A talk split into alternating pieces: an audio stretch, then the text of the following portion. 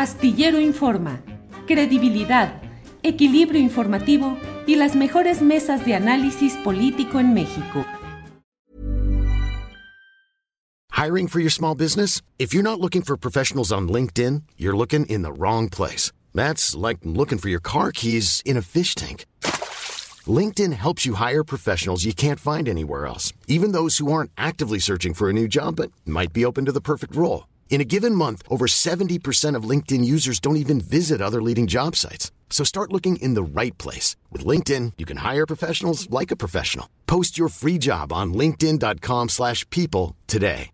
Ready to pop the question? The jewelers at BlueNile.com have got sparkle down to a science with beautiful lab-grown diamonds worthy of your most brilliant moments. Their lab grown diamonds are independently graded and guaranteed identical to natural diamonds, and they're ready to ship to your door. Go to Bluenile.com and use promo code LISTEN to get $50 off your purchase of $500 or more. That's code LISTEN at Bluenile.com for $50 off. Bluenile.com code LISTEN. Pero vamos de inmediato a otro tema. No todo es política o no todo es política electoral o partidista. Finalmente la política es un asunto público y mm, la Cineteca Nacional cumple 50 años. Me parece a mí un hecho muy importante porque parte de la formación cultural, pero también política y también de visión y de compromiso social, se teje a partir del conocimiento de lo que artes como la cinematográfica nos aportan y nos benefician. En ese sentido, me parece muy importante platicar hoy con el doctor Alejandro Pelayo Rangel, que es el director general de la Cineteca Nacional. Alejandro, buenas tardes. Buenas tardes, Julio, a tus órdenes. Gracias, Alejandro. Qué gusto en poder platicar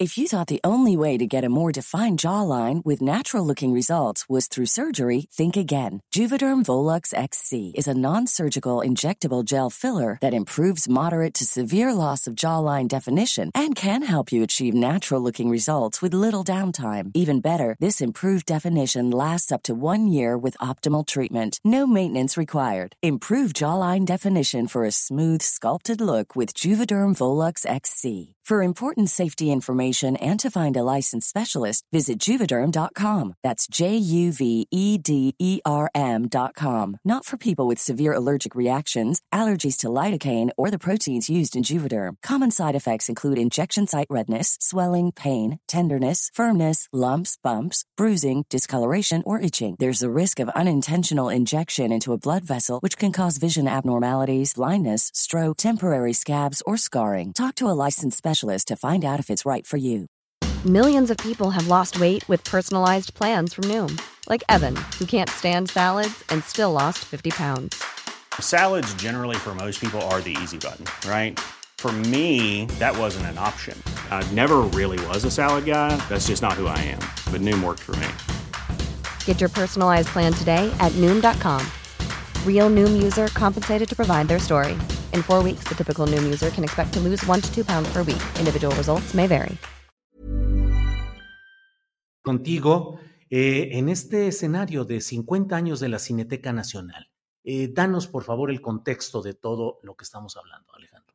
Sí, como no, bueno, eh, de 74 de aquella Cineteca eh, de las dos salas, la Fernando de Fuentes, Salón Rojo, eh, ¿Te acuerdas que sufrió aquel incendio terrible en, 82? Luego pasamos a, a, la Plaza de los Compositores, donde son esas cuatro salas eh, que funcionaron muy bien, y luego viene la remodelación en el, en el 2012, y luego la nueva Cineteca de las Artes, que la, se estrenó el 15 de agosto de, del año pasado, y se espera la Chapultepec que vendrá ya pronto. Esperemos que este mismo año y por lo pronto pues tenemos ya 50 años celebrando ya con tres cinetecas. Alejandro, el cine, ¿qué aporta al individuo en su sociedad? ¿Formación, evasión, entretenimiento? Yo creo que tú lo dijiste hace ratito en la introducción muy bien. Es una ventana. Fíjate que efectivamente, conoce uno problemáticas, conoce uno países, conoce uno gentes, eh, es una, una salida, sobre todo el cine que proyectamos nosotros, que es un cine de, un contenido más social, más autoral. yo, efectivamente, también el cine puede servir como evasión, pero yo consideraría que ese cine más evasivo es el cine más comercial. El cine más comprometido con la búsqueda artística, cultural, es un cine que nos hace reflexionar. Por ejemplo, mira, eh, ahorita tenemos en cartelera una, una película que se llama Conspiración Divina y es sobre toda la política que se da dentro de estos grupos islámicos radicales. Entonces, bueno, lo ves y dices, ah, caray, yo, yo no sabía esto, ¿no? Es una ventana al mundo, yo te diría, el cine. Y en ese sentido, ¿cuál, ¿cuál ha sido la historia de la Cineteca Nacional y de la producción cinematográfica impulsada o apoyada por el Estado mexicano. Siempre se recuerda una etapa, sobre todo la de Luis Echeverría, eh, en la cual hubo pues una producción de películas importantes e interesantes, luego hubo otra en la cual se habló de la presencia de una hermana del entonces presidente José López Portillo, en fin, ¿cómo ha ido ese zigzagueo de apoyos, amores y desamores hacia la Cineteca y la producción cinematográfica nacional, Alejandro.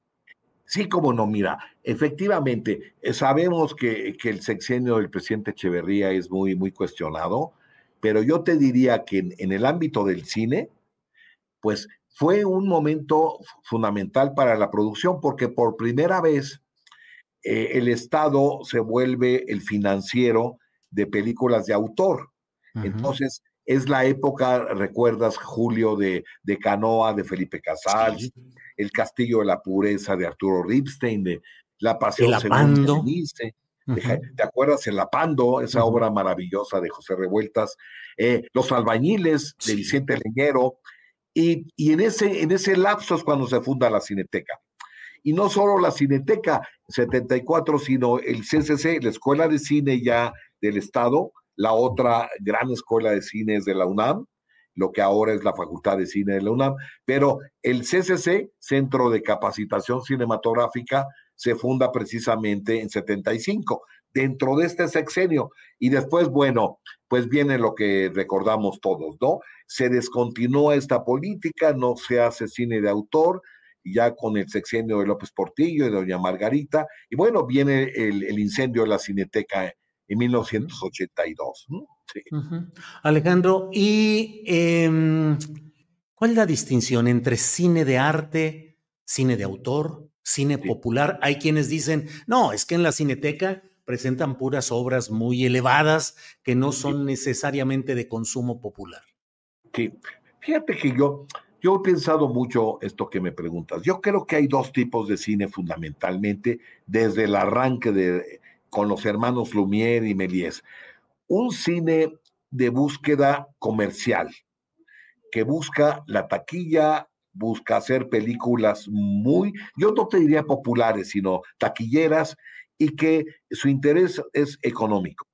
Y otro cine de búsqueda artística, eh, que hay gente que llama de arte autoral, de calidad. No, yo creo que todo el cine, sobre todo actualmente, tiene calidad. Lo que pasa es que uno va orientado a un interés económico y otro va orientado a un interés artístico.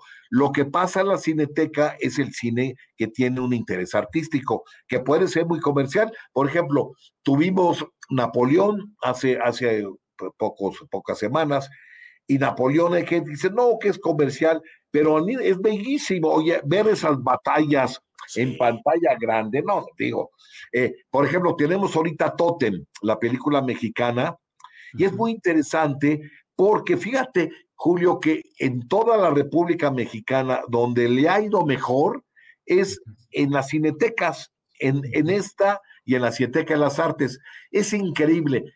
Con nosotros, Totem lleva más de 10 mil espectadores. Y en la sala comercial más exitosa, no llegó a mil espectadores.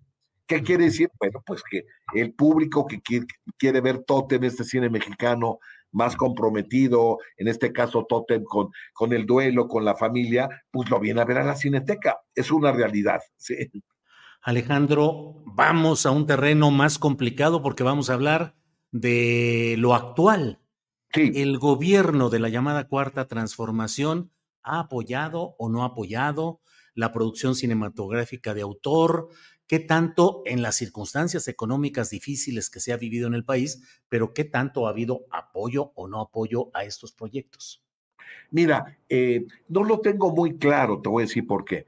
Porque estaban los fondos, se creó un nuevo fondo, el FOCINE, y yo sé que ese fondo ha apoyado proyectos de calidad. Por ejemplo, hay una película que les recomiendo mucho, que se va a estrenar seguramente con nosotros, que se llama Valentina, de, de Ángeles Cruz. ¿Te acuerdas, Julio, de Nudo Mixteco? Sí, sí, sí, pero ¿era de Ángeles Cruz? Sí, y ahora la nueva película es Valentina y tiene el apoyo estatal. Ahora, este apoyo se ha diversificado. Por un lado, en producción, por otro lado, en restauración de películas, en eh, apoyo a eh, que haya salas que se dediquen al cine mexicano, etcétera. Entonces, en términos de lo que me compete a mí, que es lo que conozco muy bien, el, apoyo presupuestal ha sido similar, digamos, el presupuesto que tiene la Cineteca, pero sin embargo, nosotros tenemos la opción de los recursos propios. Es decir, del presupuesto de la Cineteca actual, que tú calculanlo en 150 millones, dos terceras partes las genera, los genera la propia Cineteca y una tercera parte son recursos federales. Esos no han variado a lo largo de esta administración, pero ha habido la posibilidad de, eh, de que no se renovara, por ejemplo, la concesión para la Cineteca de las Artes, que, que era, ¿te acuerdas? Era un Cinemark y después un Cinemex. Se volvió la Cineteca. Y ahí vamos con Chapultepec. Ojalá que Chapultepec lo podamos, digamos, inaugurar este año y, y, estamos muy, muy interesados en ver cómo responde la gente de aquel lado de la ciudad, ¿no? Y si tenemos la suerte de que vengan como ven, vienen a esta cineteca, pues seguramente va, va a salir bien el proyecto. Alejandro, ¿qué tipo de público es el que mayoritariamente asiste a la Cineteca Nacional? ¿Jóvenes, adultos, eh, con formación política, mm, turismo cinematográfico? Yo te diría, Julio, que básicamente jóvenes. Fíjate que cambió el perfil de público. El, perfil que teníamos en el 2018, 19, antes de la, antes de la pandemia, era un 70% un público más, más juvenil, digamos entre 18 y 25, y un 30% un público más de, de tercera edad, gente ya, ya más reposada, etcétera.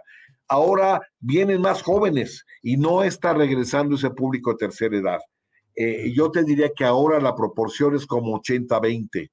Y entonces, y sí, yo te diría que es un público joven interesado en ver películas de contenido crítico social y me da mucho gusto porque es, es el cine que ayuda a reflexionar, ayuda a formarse, ¿no?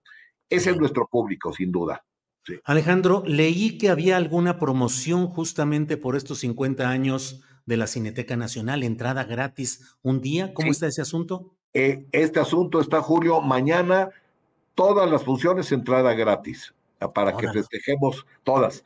Y a partir del jueves, eh, a, dos por uno, todo, todo a, 50 por, eh, por, ciento, a 50 de boleto, todo, todas las funciones también. Entonces, para que vengan a celebrar con nosotros.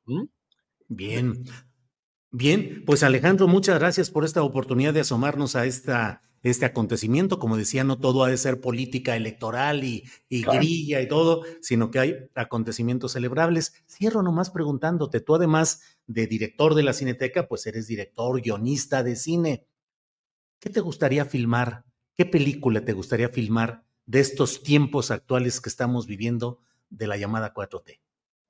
Fíjate que que yo tendría que regresar a, mi tipo de cine, como tú dices, eh, el, lo que fue el thriller, el thriller político. Eh, lo que es muy interesante eh, actualmente es filmar, por ejemplo, todo lo que significa un cambio social y cómo, cómo se va reflexionando en la sociedad hacia los cambios. A mí, te voy a dar un, un caso que seguramente te vas a acordar de mí. ¿Sabes cuál fue la película mi película preferida de, de, de lo que vamos de, de estos 20 años, 25 años de este ciclo, El violín, ¿te acuerdas del violín? Sí, claro, claro, claro, claro. Si tú me preguntas qué película te hubiera gustado filmar, el violín, sin duda. Sí. Claro, claro. Bien, pues uh, Alejandro, te agradezco mucho esta oportunidad de platicar. Mañana entrada gratis todo Por el día favor. en todas las películas en la Cineteca y a Así partir del jueves 50%, dos por uno. Gracias, Exacto. Alejandro. Los esperamos y gracias por tu tiempo, Julio. A Al órdenes. contrario, a ti. Small details are big surfaces. Tight corners are odd shapes. Flat, rounded, textured, or tall. Whatever your next project, there's a spray paint pattern that's just right.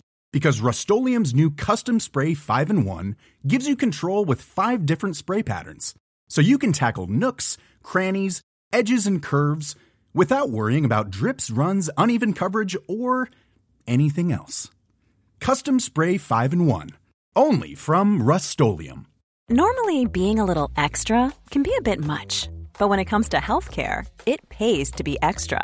And United Healthcare makes it easy with Health Protector Guard fixed indemnity insurance plans. Underwritten by Golden Rule Insurance Company, they supplement your primary plan, helping you manage out of pocket costs without the usual requirements and restrictions like deductibles and enrollment periods. So when it comes to covering your medical bills, you can feel good about being a little extra. Visit uh1.com to find the Health Protector Guard plan for you. Para que te enteres del próximo noticiero, suscríbete y dale follow en Apple, Spotify, Amazon Music, Google o donde sea que escuches podcast. Te invitamos a visitar nuestra página julioastillero.com.